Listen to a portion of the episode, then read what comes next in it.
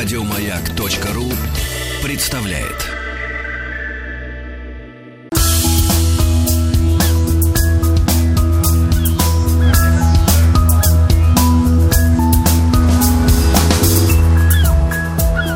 Голубая лента. Ну что ж, друзья мои, запоминающиеся аккорды нашего специального цикла «Голубая лента». И мы неделю назад э, пообещали нашему дорогому профессору Московского государственного университета, доктору исторических наук Дмитрию Алексеевичу Гутнову, что мы научим его обращаться со скайпом. И мы сдержались. Сдержались. Дмитрий Алексеевич, как ваше здоровье? Доброе утро. Пока не жалуюсь, но ощущаю себя на карантине, как э, на корабле Diamond Princess. Вот вы будете сейчас расплачиваться за сорванное ради своей семьи круизное путешествие. Да, да, именно так. Вот, вы будете Я чувствовать себя в каюте, в каюте, да.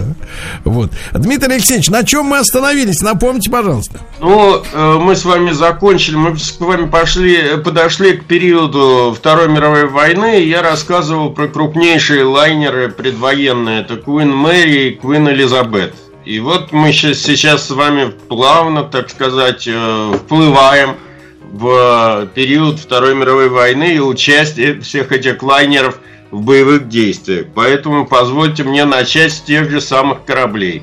С Queen Мэри и Queen Элизабет. Конечно. Значит, Э, известие о вступлении в войну э, Куин Мэри встретила на пути из Саундгемптона в Нью-Йорк. 3 сентября 1939 года им передали, что начались боевые действия. Э, в это время корабль, по-моему, 143 рейс совершал 200, 300, с 2300 пассажирами на борту, в основном американцами. Естественно, когда это известие Э, ну, было объявлено всем пассажирам, то было довольно волнительно. Э, в основном это были американские бизнесмены и обыватели, которые уезжали из Европы, которые все более и более, так сказать, погружалась в хаос. Ну и сразу же пришли, соответственно, секретные э, какие-то депеши от Адмиралтейства. Корабль срочно начал затемняться. Э, стали, так сказать, э, назначать новые дополнительных э, вах, на, так сказать, обзор и вперед смотрящих, так сказать, матросов. Ну и, в общем, когда наступил вечер, корабль полностью был затемнен и вынужден был идти противолодочным зигзагом. Так а, Дмитрий Алексеевич, дня. А, Дмитрий Алексеевич, а не, был, был ли радар на этих уже кораблях? Или они до сих пор плавали? Э, нет, нет, нет, нет, радар, вот э, гидролокатор, по-моему, установили как раз вот э, при переоборудовании Квин Мэри в военный корабль. Вот. А, значит, 5, 5 эм, сентября без приключений все же этот самый Квин Мэри подошел, в Нью- вошел в Нью-Йорк и ошвартовался э, у пирса буквально бок о бок со своим извечным конкурентом Нормандией. Э, в это время, кстати говоря, в Америке зависло что-то такое 19 суперлайнеров разных стран. Э, и правительство э, Соединенных Штатов, да и стран, значит, э, которые владели этими лайнерами, мучительно решали вопрос, чего делать дальше. Потому что было совершенно очевидно, ну, было после начала войны объявлено, что трансатлантические рейсы откладываются на неопределенный срок – Верните, верните профессору Что случилось? Ноги. Да. На секундочку пропала связь. Но сейчас так, все прекрасно. Так, да, про прошу. Вот. А, ну и а, встал вопрос, что делать с этими лайнерами. А, развернулись ожесточенные дебаты. В общем, э, несмотря на начавшиеся уже очевидные боевые действия в Европе, в Англии и в США были совершенно различные взгляды на это дело. Почему? Потому что, э, в общем, было понятно, что, с одной стороны, простой этих кораблей дорого обходится и владельцем этих кораблей, и вообще он как бы в условиях начавшейся войны, естественно, должен был использоваться каким-то образом. Как да, но, но лежание на дне еще дороже, правильно?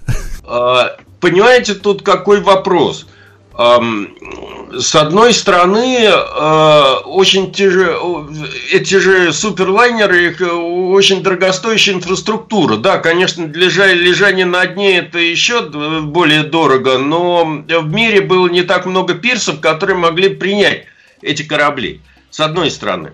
С другой стороны, действовал еще стереотип времен э, Первой мировой войны, что эти корабли очень уязвимы для подводных лодок. Поэтому поначалу англичане ужасно боялись э, ну, использовать эти корабли просто, подставлять их, потому что они полагали, что э, что за музыка. Да. А, они полагали, что они слишком большие цели, да, и Нет, они полагали, что для их охраны требуется чуть ли не эскадра, как сейчас в авианосцах. А, понимаете, для этих всех... И кроме того, эти корабли жрали там, по-моему, я не знаю, около э, тысячи тонн э, этой мазута в сутки. На, на такие, так сказать, э, это целая эскадра может питаться такими, так сказать. Погодите, погодите, Дмитрий Алексеевич, то есть а это корабль, даже несмотря на то, что стоял у пирса, все равно потреблял тысячу тонн мазута в сутки? Нет, нет, нет, это при, при переходе. Причем они же были скоростные, поэтому с одной стороны это было то, что они были большие, это был их недостаток, но с другой стороны это было их преимущество, потому что э, они могли теоретически уйти от любой торпеды. Погодите, так, погодите, тогда, профессор, прошу вас э, воскресить в памяти сведения, а с какой скоростью вообще, в принципе, движется, двигались торпеды времен Второй мировой? Сейчас я э, вам э, опасаюсь это все сказать, но это где-то 20 узлов, а э, значит Queen Mary делала 30 узлов. Вот. Поэтому, в принципе, как бы ну, понятно. Опасности у них особой не было. Дмитрий Алексеевич, а правильно ли я понимаю, что торпедами, как правило, расстреливали в бок? Или, в принципе, были такие, как бы говорится, подводные асы, которые могли прям в лоб, например, попасть кораблю? Ну, это зависело от торпеды. Ну, конечно, для того, чтобы, ну, ну удобнее, скажем так, подводным массам, было стрелять в борт. Ну, бывали случаи и другие. Кроме того, это еще зависело от торпеды, там, ее наведения, там, магнитные они, не, использовали они магнитные эти самые или нет, и тому подобное. То, то есть я правильно понимаю, что во время Второй мировой уже были э, подруливающие торпеды, да, которые ну, сами... Иначе зачем было размагничивать э, борта кораблей? Так, так, так, а вот здесь, а вот здесь...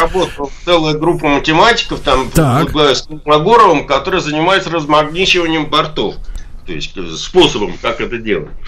Вот. А, теперь, с другой стороны, американцы в лице президента Франклина Рузвельта имели свои взгляды на эту проблему. А, в 1940 году э, Рузвельт вообще предложил госсекретарю Уэлсу конфисковать и Куин Мэри, и Нормандию, и вообще то, что было как бы в этот момент Э, в американских портах и использовать их э, как военные или как какие-то транспорты. Э, и только протесты англичан, французов, которые еще к этому моменту не вступили в войну, в общем, как бы не, не позволили состояться этой всей перспективе. В общем, как бы в итоге английское адмиралтейство приняло решение о том, что Queen Mary будет реквизирована в первую очередь. Э, уведомление о реквизиции было направлено на компании, как э, в этот момент компания уже была объединенная Cunard White Star в начале марта 1940 года. И э, в течение месяца на борту Queen Mary кипела работа. Лайнер готовили к первому военному рейсу. А, Дмитрий Алексеевич, а не могу тут не спросить, поскольку все-таки это был, эм, вы нам рассказывали про демократические, э, демократические германские, да, вот э, корабли так да. называемые, для рабочих. А да. тут ведь, понимаете, тут хрусталь, зеркала, парча. Именно так, да, вот вопрос-то, вопрос-то вот в чем. А вот это все, то, что снималось э, с кораблей, вот эта вся дорогая элитная отделка, это куда-то складировалось на ответственное хранение или просто выкидывалось? Ну, формально она складировалась, но на самом деле, конечно, предполагалось, что если эти корабли выживут в э, войне, то их отделка будет изменена, поэтому на самом деле, как бы, по большому счету, это все выкидывалось. Я рассказываю про Queen Mary, которая переделывалась, пере, э, э, раза три. Понимаете? Ведь это был самый большой транспорт времен Второй мировой войны после там третьей переделки он брал на борт э, дивизию американскую, 15 тысяч человек. 15? 15, тысяч человек? человек? Да. Вот. А, значит, по рекомендации Адмиралтейства на Куин Мэри была установлена активная гидроакустическая станция. Вот это то, что вы меня спрашивали.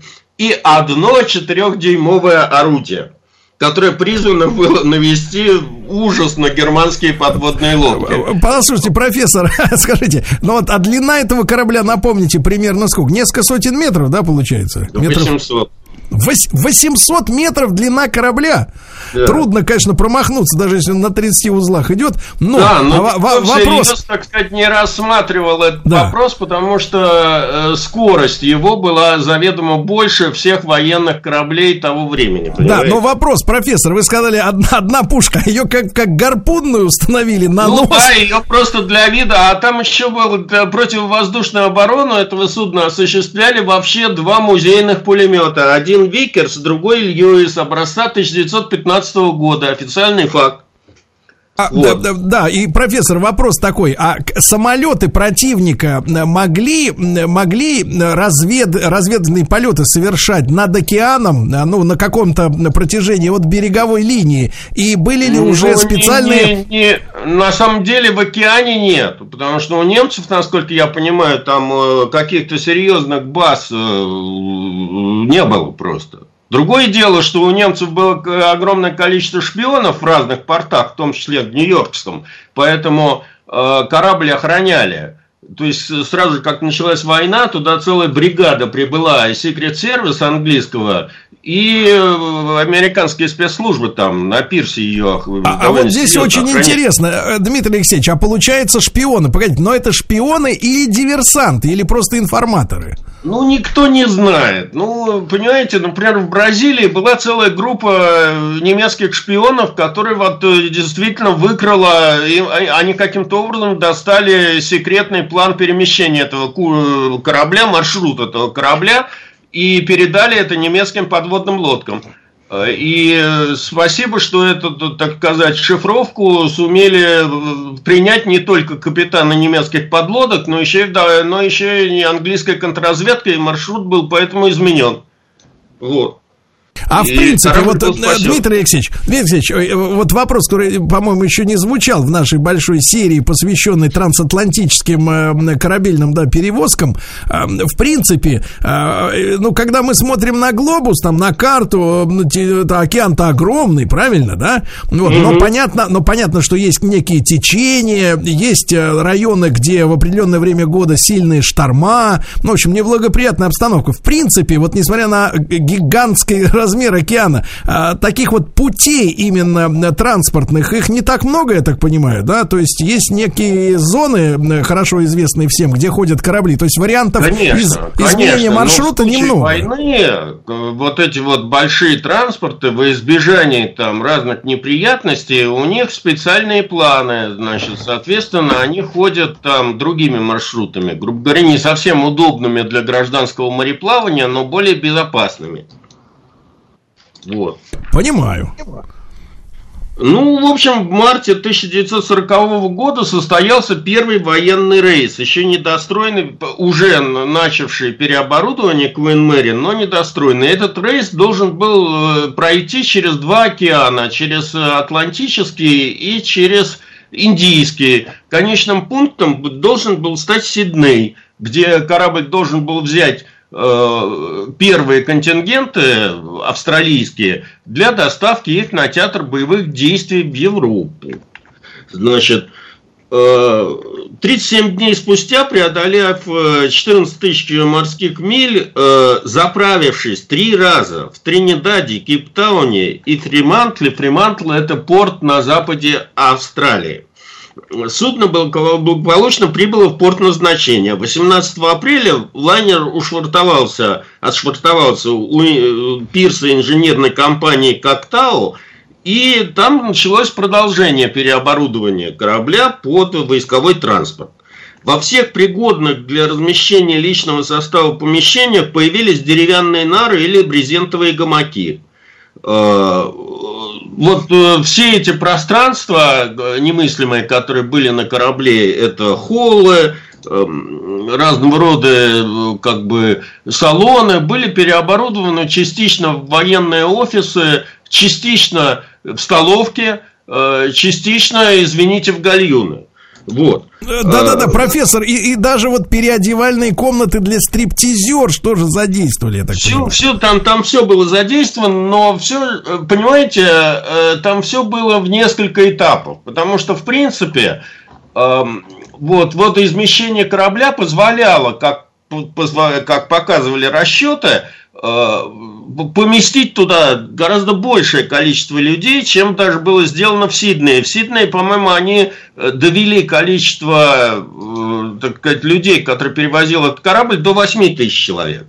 Вот. А, Дмитрий Алексеевич, а немаловажный вопрос. Вот смотрите, а эти люди, они были вынуждены, ну вот вы говорите, корабль шел там 37 дней, да?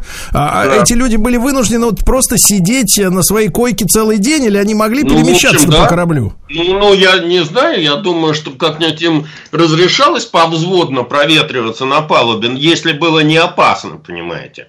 А так сидеть у себя. Целый, Теперь... целый месяц с лишним сидеть просто на ну, одном почти месте. как мы сейчас а, обречены примерно. Но вы не сравнивайте, вы не сравните, профессор. Мы можем прогуляться на кухню. Это да, к холодильнику и пообщаться с ним. Кстати, кстати, профессор, да. на тему холодильника, вы чувствуете, что обострился жор вот у вас лично? Да я чувствую, потому что движений меньше, а холодильник рядом, это все очевидно. То есть единственное движение это распахивание и закрывание дверцы холодильника, ну, да. чем вы сейчас занимаетесь, да. У меня Хорошо. Старшее Хорошо. которое тут это самое зудит, что выходить нельзя и вообще как А вы им, вы им, вы им как человек, вы им как человек взрослый, умный, объясните, что надо немножко полторы недельки, так сказать, конкретно посидеть две, вот и, так сказать, дальше уже будет полегче, правильно? Ну, да. Вот, э, теперь для, ну, предпринимались определенные меры для защиты корабля, все-таки военное время, но, в общем, защищали, я бы сказал, не ахти. В общем, ходовую рубку защитили просто металлическими железе, а все, так сказать, проблемы, проблемные места корабля на надстройках просто завалили мешками с э, песком. А от кого они таким образом хотели защититься? Ну, огневые позиции вот этих вот пулеметов, значит, если пулеметы будут стрелять, то и в них будут стрелять. Э, разного рода вентиляционные шахты, которые в первую очередь, они вообще никоим образом не бронированы и не, не защищены, а, соответственно, если их будут перерубать, и там появится дым, то внутри корабля, значит, дым будет распространяться, дышать будет нечем. Вот эти вот все места. А, Дмитрий Алексеевич, а не могу не спросить, а смотрите, это огромная такая штука длиной 800 метров, ну, почти километр, да?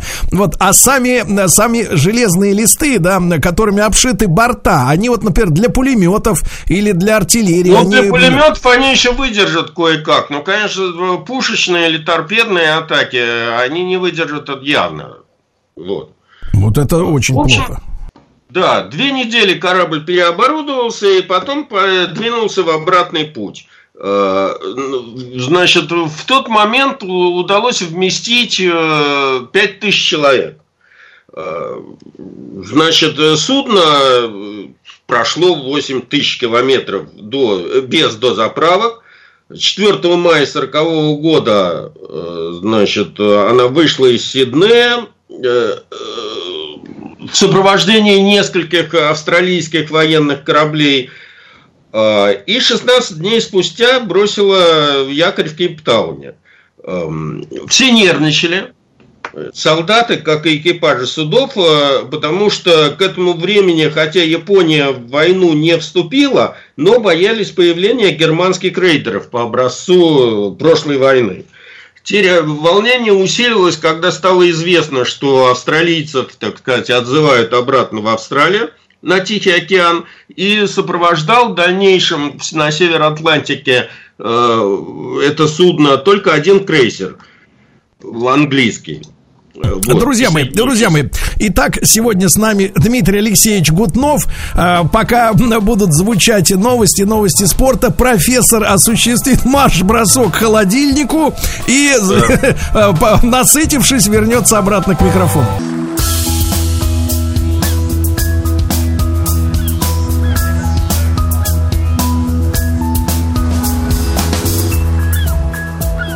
Голубая лента.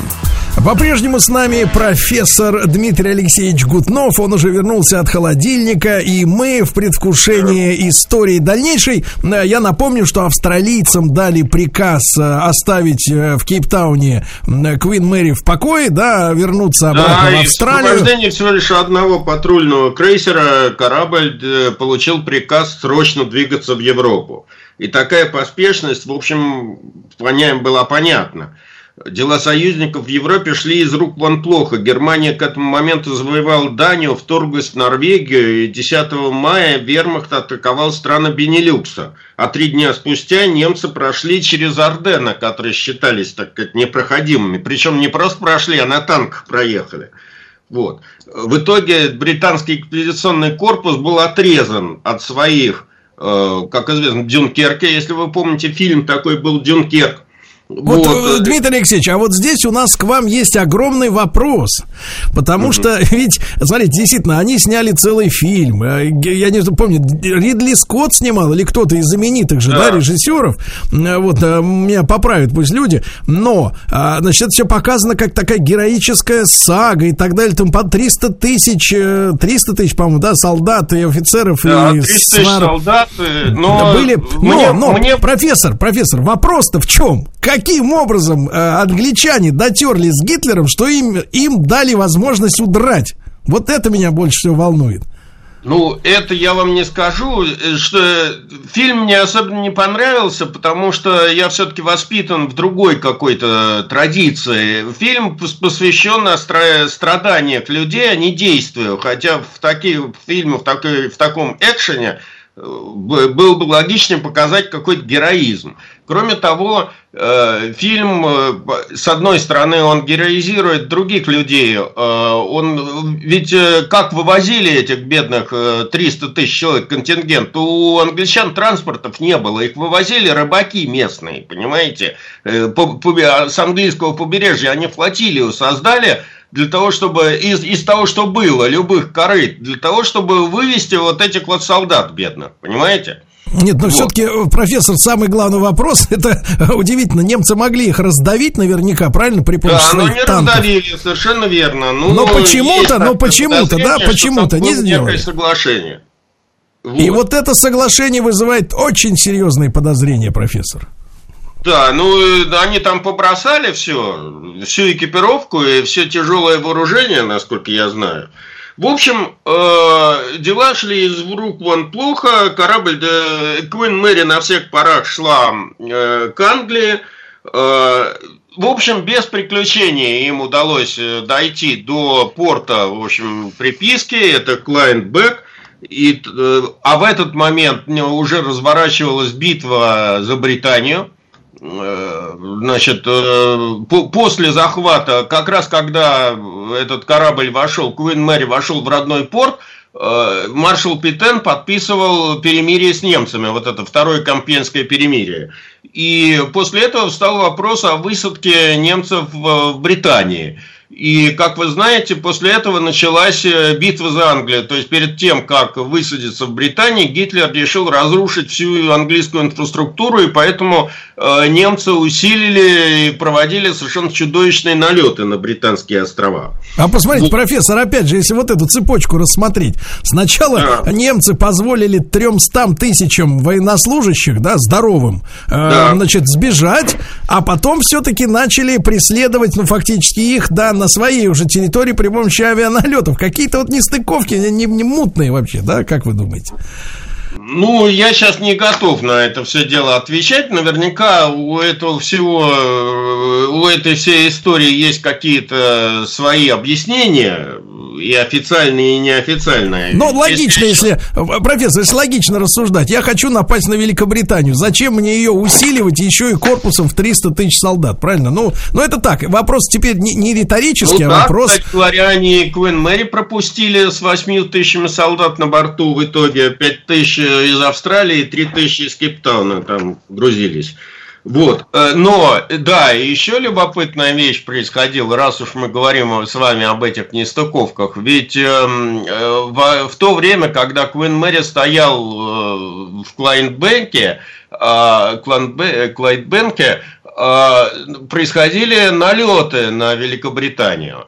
И ни один из этих налетов, в общем, не затронул Куин Мэри.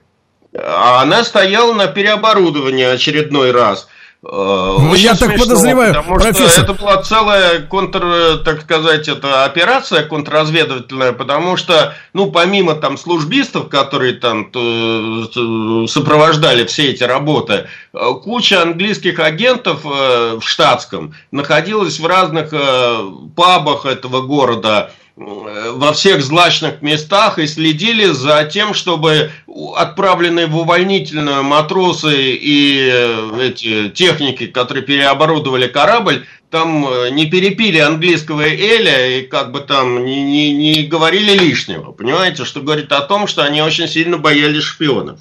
А, а тоже ситуация, это, кстати, очень, очень смешная, да? Вместо да. того, чтобы людей закрыть в казармах, их отпустили бухать, но там за да. ними уже да. в бухалках присматривали. Вот, при том, что, в общем, как бы везде бомбежки идут, в общем, не до бухания, в принципе. Вот. А, в конце концов, 29 э, июня 1940 года Куин Мэри снова вышла в море. Э, в секретном приказе судну, значит, портом назначения был назначен Сингапур. Э, вояж опять 14 тысяч э, длиной, 14 тысяч морских миль с двумя промежуточными бункеровками прошел без приключений. 5 августа Куин Мэри встала в сухой док сингапурской базы.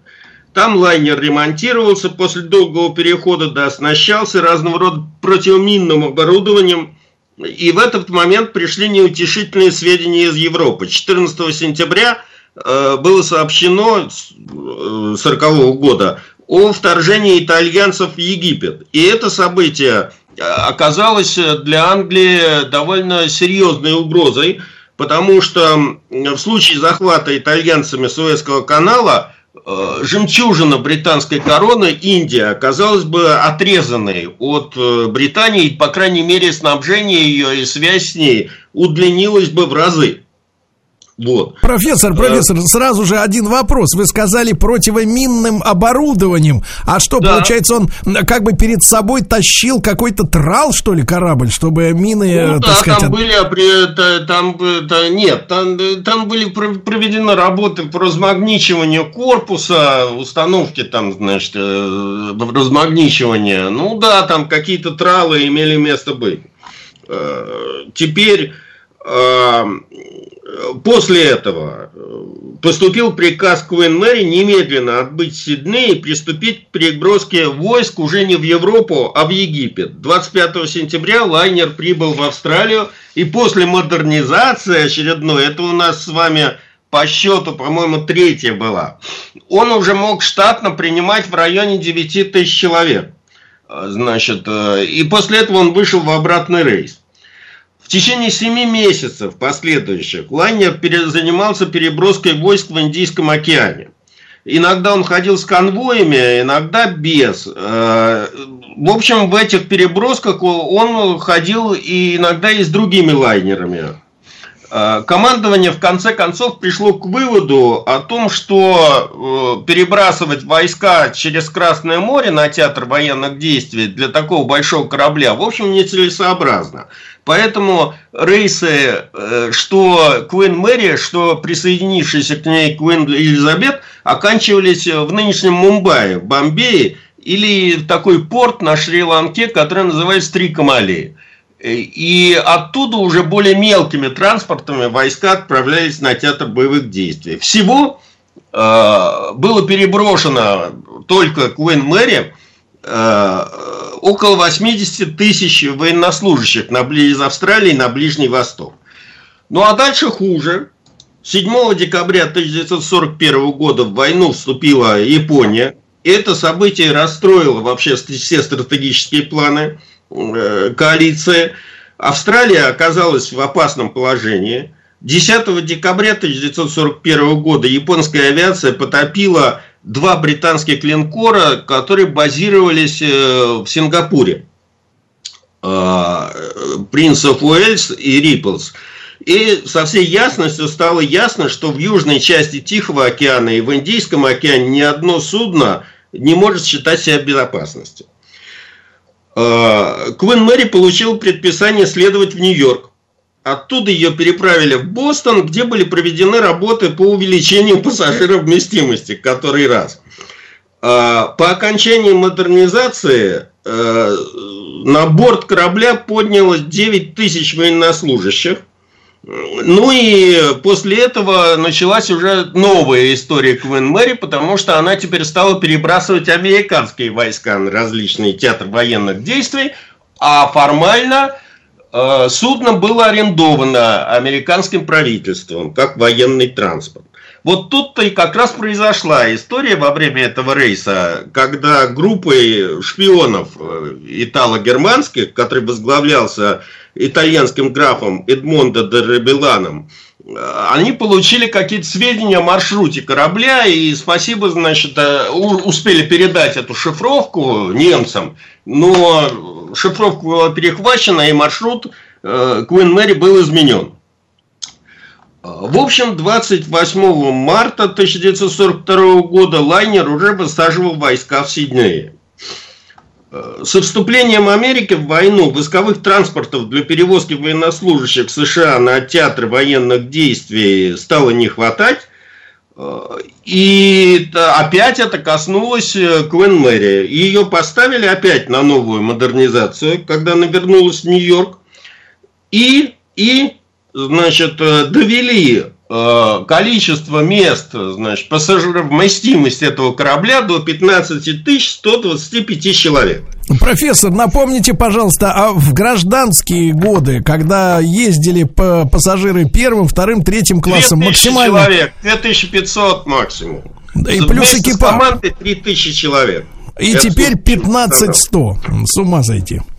В общем, э, э, когда э, из Нью-Йорка лайнер э, перебрасывал, направлялся в Англию, то э, он принял на борт э, весь личный состав первой бронетанковой дивизии армии США, 15 200 э, человек. Причем да, при профессор, профессор, а техника-то, если это бронетанковые войска, где танки-то плыли? Ну, какая-то часть в трюмах, какая-то часть другими там кораблями переправлялась. Теперь самое интересное тут было другое. Корабль был настолько сильно загружен, ведь под, под Гудзоном проходит знаменитый, э, как, как он называется, Холланд туннель автомобильный.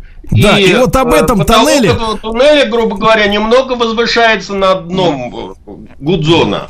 Да. Вот.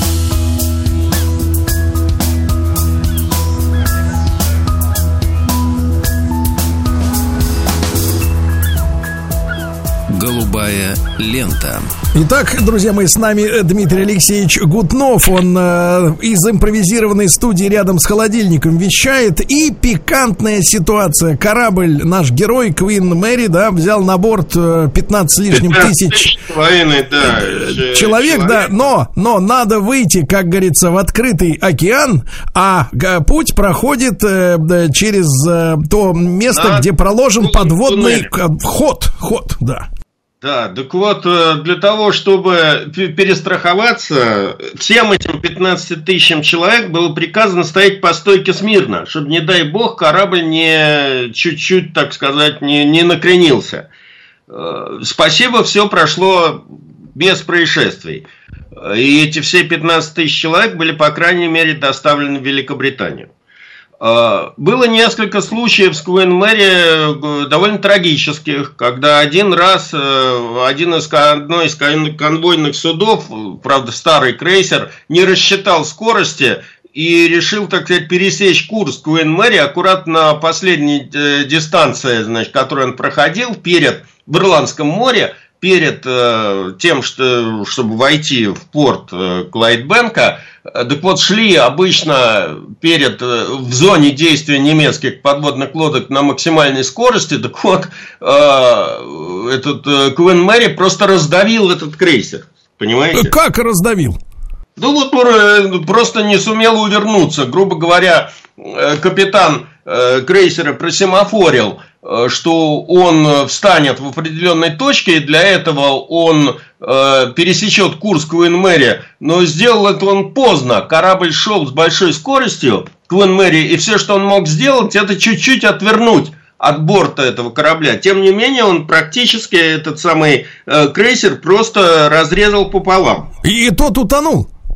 Да, причем там было довольно большая трагедия. Из 400 человек экипажа спаслось 130 то есть подобрали и смогли спастись, там нефть разлилась, в общем, полная трагедия была. А сам э, Квин Мэри, э, хоть и остался на плаву, но там весь форштевн помяли и стал поступать вода в трюмы, поэтому э, потребовалось там участие ремонтных бригад для того, чтобы этот корабль доплыл, вообще говоря, до места назначения.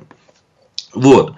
А, ну и э, начиная с 1943 года корабль, как и другие трансатлантические лайнеры, Аквитания, Мавритания, с конца 1943 года, стал привлекаться к масштабной перевозке американских войск в Европу после того, как началось, началось готовиться вторжение э, в Нормандии. Э, и этими лайнерами, суперлайнерами, практически была привезена львиная доля всех этих контингентов, которые потом э, принимали участие в высадке из Ирландии и из э, Британии. А, Дмитрий Алексеевич, не могу не спросить, а были ли нападения с воздуха или подводными лодками на этот корабль? Вот, насколько я знаю, Квин Мэри этого всего дела избежал довольно счастливо, э, довольно счастливо. Это какой-то, а, какая-то фантастика, потому что это огромный корабль, трудно промазать. В общем, да. А, Трансад... Вот эта вот челночная служба Куэн Мэри длилась с июня 43 года по апрель 45 года. За это время корабль совершил 28 рейсов туда и обратно и перевез 180 тысяч человек.